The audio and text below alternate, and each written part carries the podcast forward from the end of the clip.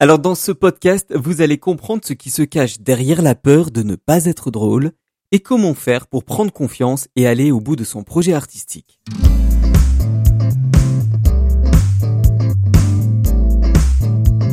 Bonjour, je m'appelle Lionel, je suis le créateur de OneChronicShow.com, auteur du guide de l'humoriste débutant, et bienvenue dans ce podcast numéro 2, nous allons parler de la peur de ne pas être drôle.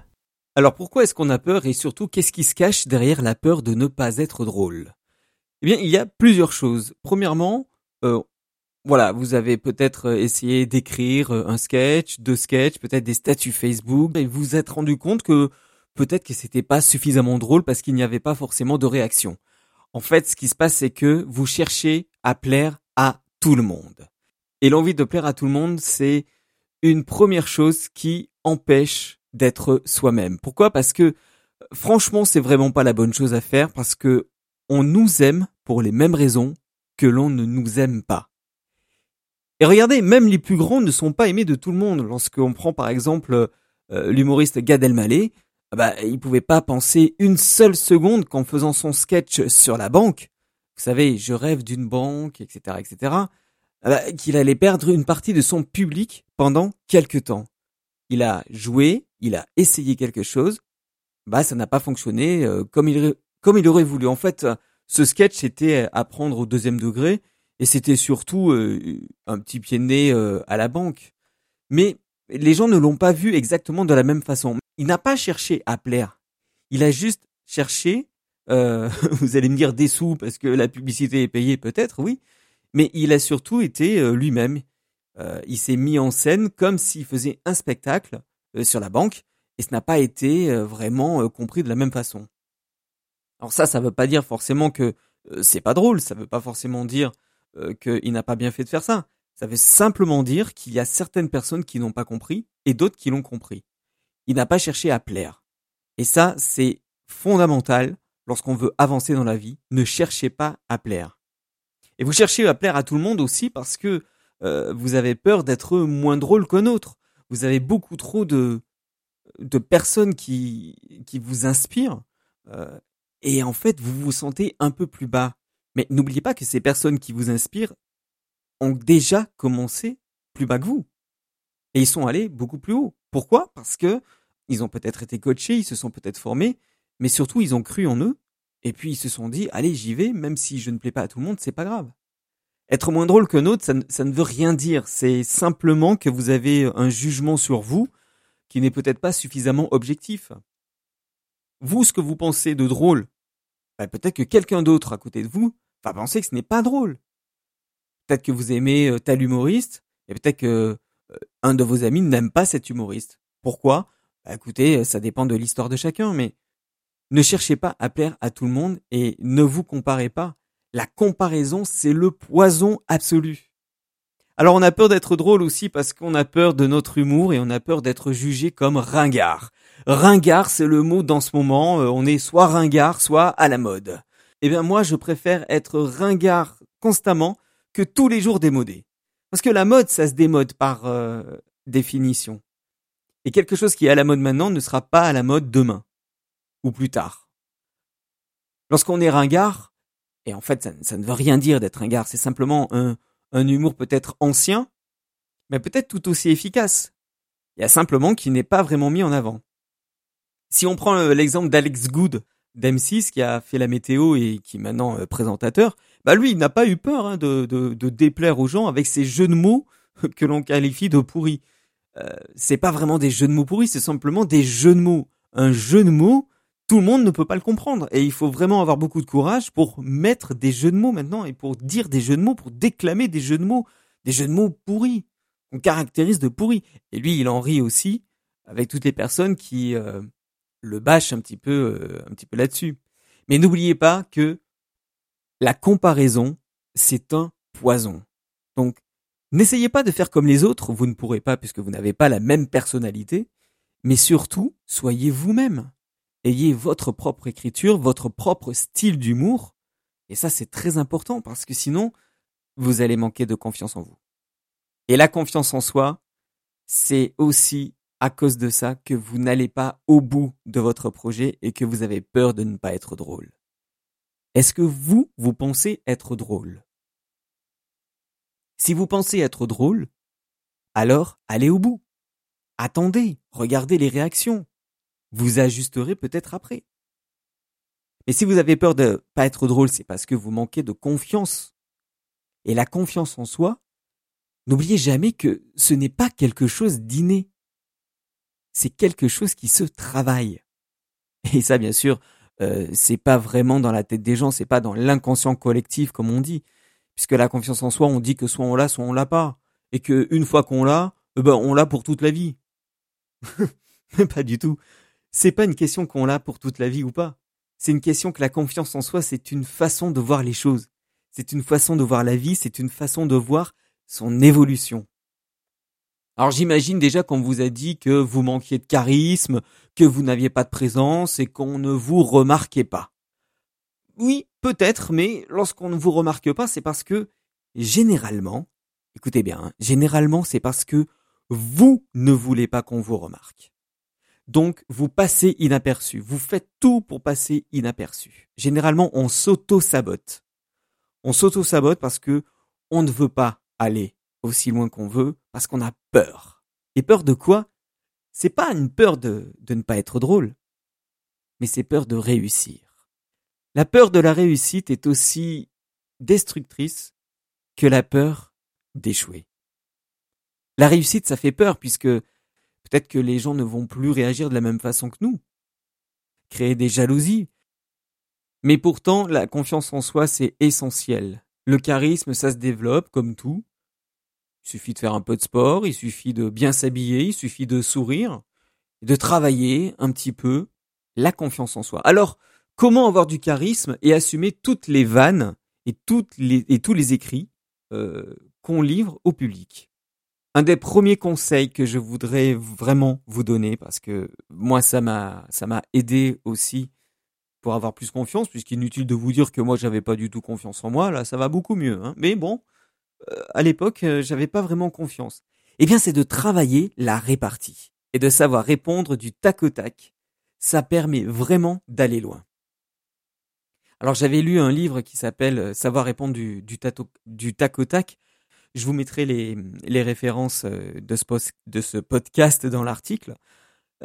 savoir répondre du tac au tac, c'était l'art préféré de Winston Churchill. Et Churchill, c'était vraiment quelqu'un d'assez incroyable qui avait l'amour de, la langue, l'amour du verbe et l'amour surtout de la répartie et de la réplique cinglante. On va en parler un peu plus dans ce podcast tout à l'heure de Winston Churchill, mais sachez que la répartie, c'est essentiel. Ce qui est essentiel aussi pour montrer qu'on a confiance, c'est de parler fort. Alors parler fort, ça veut pas dire gueuler, faire, non, non, pas du tout. Ça ne, ça ne veut pas dire gueuler. Parler fort, ça veut dire parler distinctement, parler à un volume euh, suffisamment élevé et surtout de ne pas baragouiner comme je suis en train de faire, baragouiner, de ne pas baragouiner dans sa barbe. Il faut parler comme si quelqu'un était un peu plus loin euh, contre un mur. Voilà. Quand vous dites, quand vous appelez quelqu'un, vous faites pas eh oh. Non, non, vous faites pas comme ça. Non, vous faites comme ça. Vous faites Eh oh Eh ben voilà, parler fort, c'est tout simplement avoir de la conviction dans ce que l'on dit. Il y a aussi des, livres sur euh, sur la manière de parler, de parler fort et, et donc de développer son, son charisme. Vous aurez toutes les ressources euh, de ce podcast dans l'article euh, de One Chronic Show. Alors quand on a du charisme, on on connaît ses qualités et on connaît ses défauts. Et on sait en jouer justement puisque quelqu'un qui, qui, sait, qui connaît ses défauts, qui connaît ses qualités, il sait qu'il n'est pas parfait.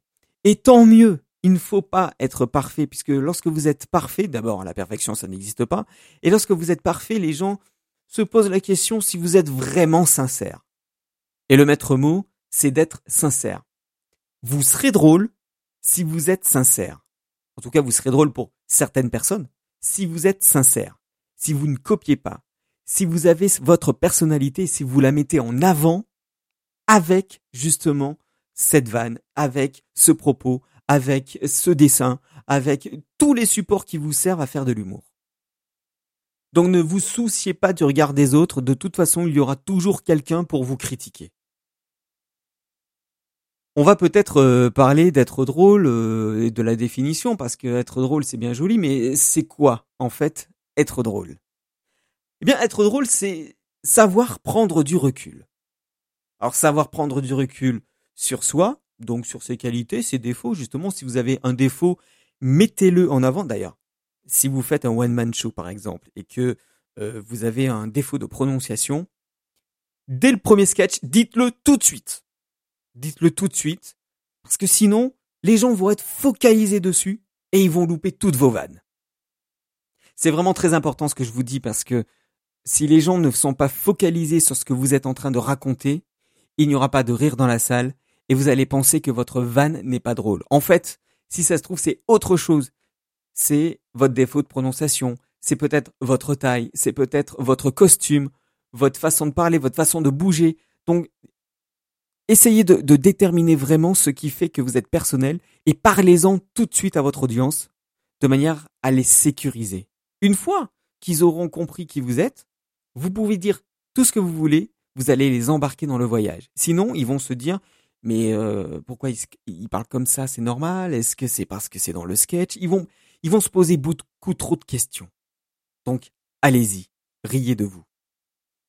Prendre du recul aussi sur les autres, justement, on prend du recul sur, euh, par exemple, une attaque que nous donne, euh, que nous dit le public, une attaque reçue euh, venant du public par quelqu'un qui se croit plus drôle que vous généralement et qui essaie de vous déstabiliser dans votre sketch, dans votre scène, dans votre spectacle. Alors là, justement, la répartie est nécessaire et c'est là justement qu'il faut vraiment bah, répondre, pas méchamment, hein, mais juste une petite pique comme ça pour remettre la personne à sa place et montrer que c'est vous qui êtes le patron. Vous êtes le patron sur la scène. N'oubliez jamais ça. Alors prendre du recul aussi euh, sur la vie, hein, être drôle, c'est prendre du recul sur la vie, sur euh, ce qui se passe autour de nous. On appelle ça le le comique d'observation généralement. Euh, Gad Elmaleh par exemple, ou alors euh, Florence Foresti en font vraiment la bonne démonstration. Ils prennent un petit détail de nos contemporains il exagère un maximum et puis ça fait rire tout le monde puisque tout le monde se reconnaît. Être drôle, c'est aussi ça, prendre euh, prendre du recul. Et puis euh, prendre du recul aussi sur euh, sur l'humour parce que bon, en admettant que une vanne ne fasse pas rire quelqu'un, bah c'est pas bien grave, vous passez à la suivante et puis vous retravaillez tout ça. Être drôle, c'est surtout un état d'esprit, un état d'esprit de détourner les choses et de transformer la réalité comme vous la voyez avec votre personnalité. Une situation passe dans votre prisme, et à partir de votre prisme, ben vous, vous voyez autre chose. C'est une distorsion de la réalité. Et ça sert à quoi tout ça? Ben Ça sert à donner du sourire. Tout simplement, pourquoi est-ce qu'on cherche à être drôle avec quelqu'un? Ben Juste pour le faire sourire. Peut-être qu'il peut y avoir aussi euh, des, euh, des façons de flatter notre ego, bien sûr mais c'est surtout pour donner du sourire aux gens et les sortir de la routine. Parce que n'oubliez jamais que avec le, travail qu'ils ont, avec la crise, on parle, on entend parler de la crise tout le temps. Euh, les gens quand ils regardent les infos, ils sont déprimés, c'est anxiogène les informations. Donc lorsqu'ils viennent dans votre théâtre pour vous écouter, lorsqu'ils viennent voir vos, vos vidéos, lorsqu'ils écoutent vos podcasts, bah c'est parce que ils s'ennuient. Les gens s'ennuient les gens s'ennuient. Et c'est pour ça que les filles aiment les mecs ou les filles drôles, par exemple, justement parce que ça les sort de leur quotidien et ça leur permet d'avoir une bouffée d'oxygène et une bouffée d'air frais. Ça sert à ça, être drôle. C'est un état d'esprit aussi qui permet parfois de rire des choses graves. Alors les choses graves, faut manier ça, manier vraiment avec, euh, comment dire, c'est compliqué. C'est compliqué de de rire des choses graves en ce moment, puisque on a tout le temps un procès, on a tout le temps quelqu'un qui réagit mal. Tout le monde n'a pas vraiment le sens de l'humour et comme euh, comme Pierre Desproges disait, on peut rire de tout, mais pas avec n'importe qui. C'est euh, encore plus vrai euh, maintenant. Alors généralement, il y a certaines personnes qui y arrivent. Mathieu Madénian y arrive par exemple. Stéphane Guillon y arrive aussi. Ils sont toujours un peu critiqués, mais ils arrivent quand même à faire rire avec des choses plutôt grave. Mais maintenant, essayez de pas aller trop sur ce terrain-là lorsque vous débutez. pouvez faire passer des messages si vous voulez, des messages de la vie quotidienne qui qui n'engagent que vous. Enfin, non, même pas qui n'engagent que vous, mais qui n'engagent pas euh, à un procès, quelque chose comme ça. Vous pouvez dire que vous êtes contre les euh, réfrigérateurs qui s'ouvrent par la droite alors que vous vous êtes gaucher. Voilà, par exemple, c'est une c'est une façon comme ça de euh, d'essayer de, de dédramatiser les choses. Alors, comment faire maintenant pour être drôle? C'est une question qui est plutôt légitime puisque vous dites Enfin, vous m'avez dit, hein, dans, dans, sur le blog, vous m'avez dit, oui, moi j'ai peur de pas être drôle. Mais de pas être drôle comment? Euh, c'est-à-dire de pas être drôle parce que parce que vous écrivez, parce que vous dites, ou euh, vous avez l'impression que c'est inné, ou vous pensez que ça s'apprend? Alors, euh, qu'est-ce qui se passe? Est-ce que c'est inné ou est-ce que ça s'apprend? On va dire un peu les deux, parce que peut-être qu'il y a quelque chose d'inné dans le sens que vous voulez euh, donner du sourire aux gens, vous voulez donner du fun dans la vie, vous voulez être drôle, vous avez cette motivation. Euh, peut-être que vous savez pas comment faire, mais vous avez déjà ça à la base. Peut-être que ça c'est vraiment inné. On peut pas apprendre à quelqu'un à être drôle s'il a pas envie. S'il a pas envie d'être drôle, bon, mais il fera, il fera autre chose. Et euh, tant mieux pour vous, puisque ça fera moins de concurrence. Mais si vous voulez être drôle, c'est que vous l'avez en vous. Si vous avez cet état d'esprit un petit peu blagueur, peut-être que ça veut dire que vous êtes fait pour être drôle. Alors est-ce que ça s'apprend? Eh bien oui, ça s'apprend. Être drôle s'apprend. Je vais briser un tabou, je vais briser encore une, une, image, enfin quelque chose qui m'énerve, c'est qu'on dit que on est drôle ou on l'est pas, ça ça s'apprend pas être drôle. Mais si, ça s'apprend justement. Être drôle, on va commencer généralement par euh, raconter des blagues qu'on connaît, se mettre en scène. Donc il y a un côté comédien hein, aussi dans, dans, dans, le fait de raconter des blagues. Si on ne joue pas la situation, bah, généralement euh, ça va pas être drôle parce que ce qui, ce qui est drôle, c'est pas vraiment euh, lorsque vous prenez une blague avec euh, juste un texte comme ça. Euh, généralement, c'est pas très drôle. Ce qui est drôle, c'est la situation, c'est comment on va le jouer, c'est quel personnage va se retrouver dans cette situation, comment ça va lui arriver. C'est ça qui est drôle en fait. C'est la façon de ce qu'on appelle vendre la vanne. Voilà, vendre la vanne, c'est quelque chose d'assez euh, important, de vendre les vannes. Alors voici quatre conseils que je vous donne pour apprendre à être drôle.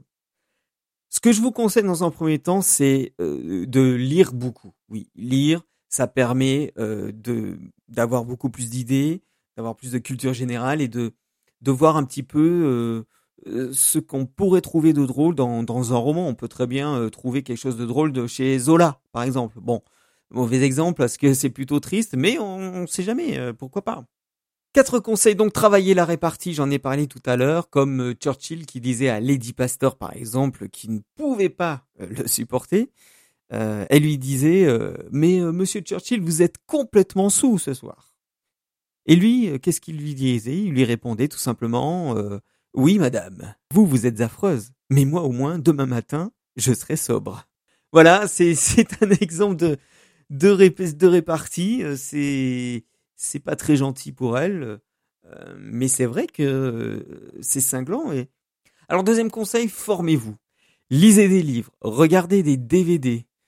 N'hésitez pas aussi à aller dans des cours de théâtre, des cours d'impro plutôt. Ça, j'en parle dans, dans le guide de l'humoriste débutant. si vous n'avez pas ce guide, d'ailleurs, vous pouvez le, le, télécharger gratuitement en mettant votre, votre nom et votre euh, adresse mail juste en dessous de, de l'article de ce podcast.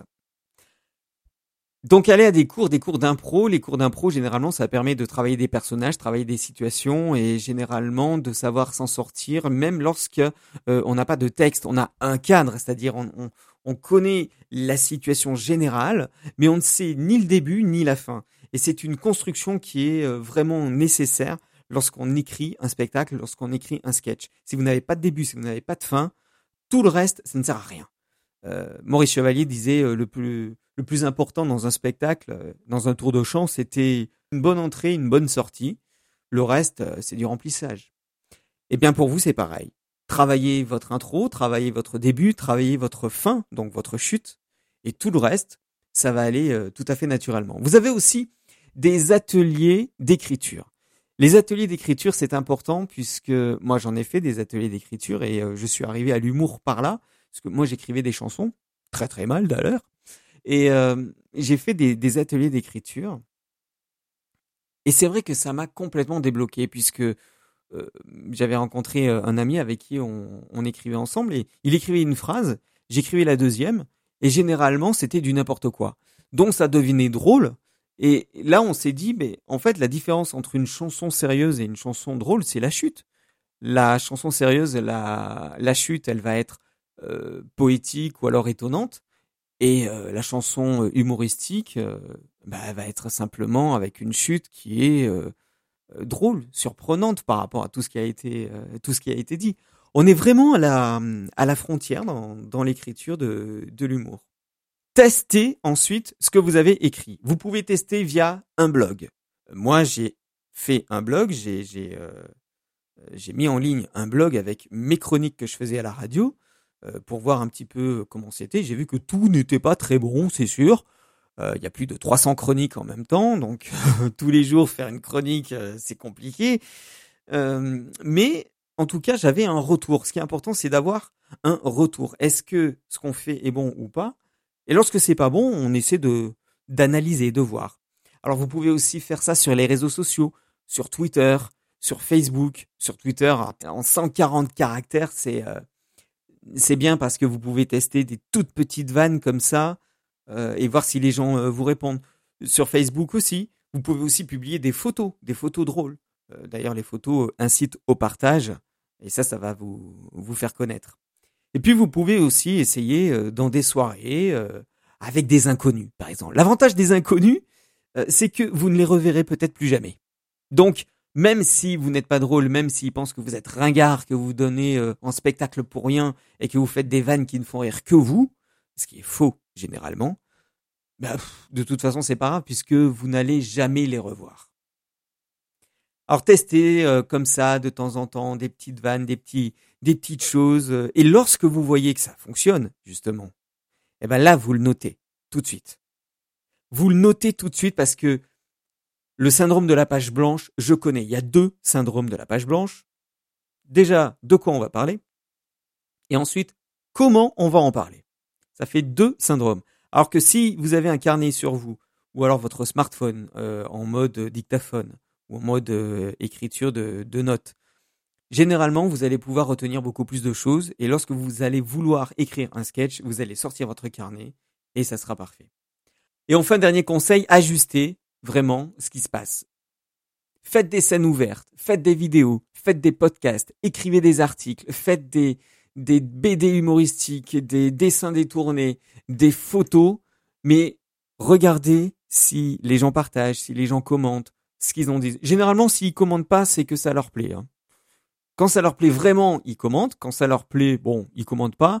Mais quand ça leur plaît pas, alors là, ils seront les premiers à vous dire que ce que vous faites, c'est à chier, de toute façon. Donc ajustez à ce moment-là, regardez et parlez-en euh, à des amis humoristes euh, ou alors des, comédiens ou des gens qui, vous aident, des coachs. Un coach, ça peut vraiment vous aider aussi. Euh, D'ailleurs, je vous reparlerai de, coaching que je, vais faire prochainement sur le blog. Regardez, ajustez, et puis dites-vous, est-ce que c'était vraiment drôle ce que j'ai fait? Et si c'est pas vraiment drôle, pourquoi est-ce que c'est pas drôle? C'est important de regarder objectivement ce que l'on a écrit. Est-ce que c'était vraiment drôle? Si c'était vraiment drôle, c'est que c'était peut-être pas le public qui était intéressé par ce genre d'humour. Si ce n'était pas drôle, pourquoi? Vous allez réécrire et réécrire. Alors en conclusion et pour finir ce podcast, moi je vous encourage de toute façon à écrire, je vous encourage à faire des scènes ouvertes, je vous encourage à aller voir les gens, à tester des vannes sur Facebook, sur Twitter. Ajoutez-moi sur euh, Twitter et Facebook justement. On pourra échanger des vannes, on pourra euh, euh, comparer notre travail, puisque moi n'étant pas humoriste et étant plus chroniqueur radio, bah, je teste aussi, je regarde si ça va, si ça va pas, j'apprends des choses et ensuite je les apprends, je vous les apprends sur le blog ou sur ces podcasts. C'est le deuxième podcast, je me rends compte que c'est euh, peut-être un petit peu long et que on pourrait encore plus dire de choses euh, mais euh, moi, je vous encourage vraiment à aller au bout de votre rêve, au bout de ce que vous voulez. Aidez-vous un maximum euh, avec tous les conseils. Vous avez des, des, des livres hein, qui sont là pour, pour vous aider. Vous avez Écrire un one-man show et monter sur scène de Christine Bérou. Christine Bérou qui, que vous pouvez retrouver tous les matins sur Europe 1 enfin en tout cas au moment où je où j'écris ce podcast, où je, je publie ce podcast, vous la retrouvez sur euh, Europe 1. Elle a écrit écrire un one man show et monter sur scène, c'est une mine d'or de conseils vraiment pour aller loin dans l'écriture. Vous avez aussi écrire une chronique. Comment écrire une chronique? Puisque elle a fait beaucoup de chroniques aussi euh, à la télévision. Vous avez le livre aussi qui s'appelle Savoir répondre du tac au tac. Ça, c'est essentiel pour travailler la répartie. Vous avez toutes les références dans l'article de ce podcast. Et puis, si vous voulez euh, travailler un petit peu votre, votre confiance, moi j'ai testé deux méthodes. J'ai testé deux méthodes de confiance en soi. Euh, il y en a une qui me semble un peu plus efficace que l'autre, sachant que je travaille encore cette, cette confiance en soi. Et ces deux méthodes simples, j'en parle dans, dans un article qui s'appelle Confiance en soi, les deux méthodes simples. Voilà, vous pouvez retrouver tout, toutes ces références en dessous de ce, de ce podcast, euh, sous, dans l'article. Et puis, si vous, si vous écoutez ce podcast ailleurs, ben, allez voir sur onechronicshow.com. Voilà, c'est fini pour euh, ce podcast. Je vous retrouve très prochainement pour un nouveau podcast. N'hésitez pas surtout à poser euh, vos questions. En attendant, soyez des artistes créatifs, uniques et inspirants. Et je vous dis à bientôt sur onechronicshow.com.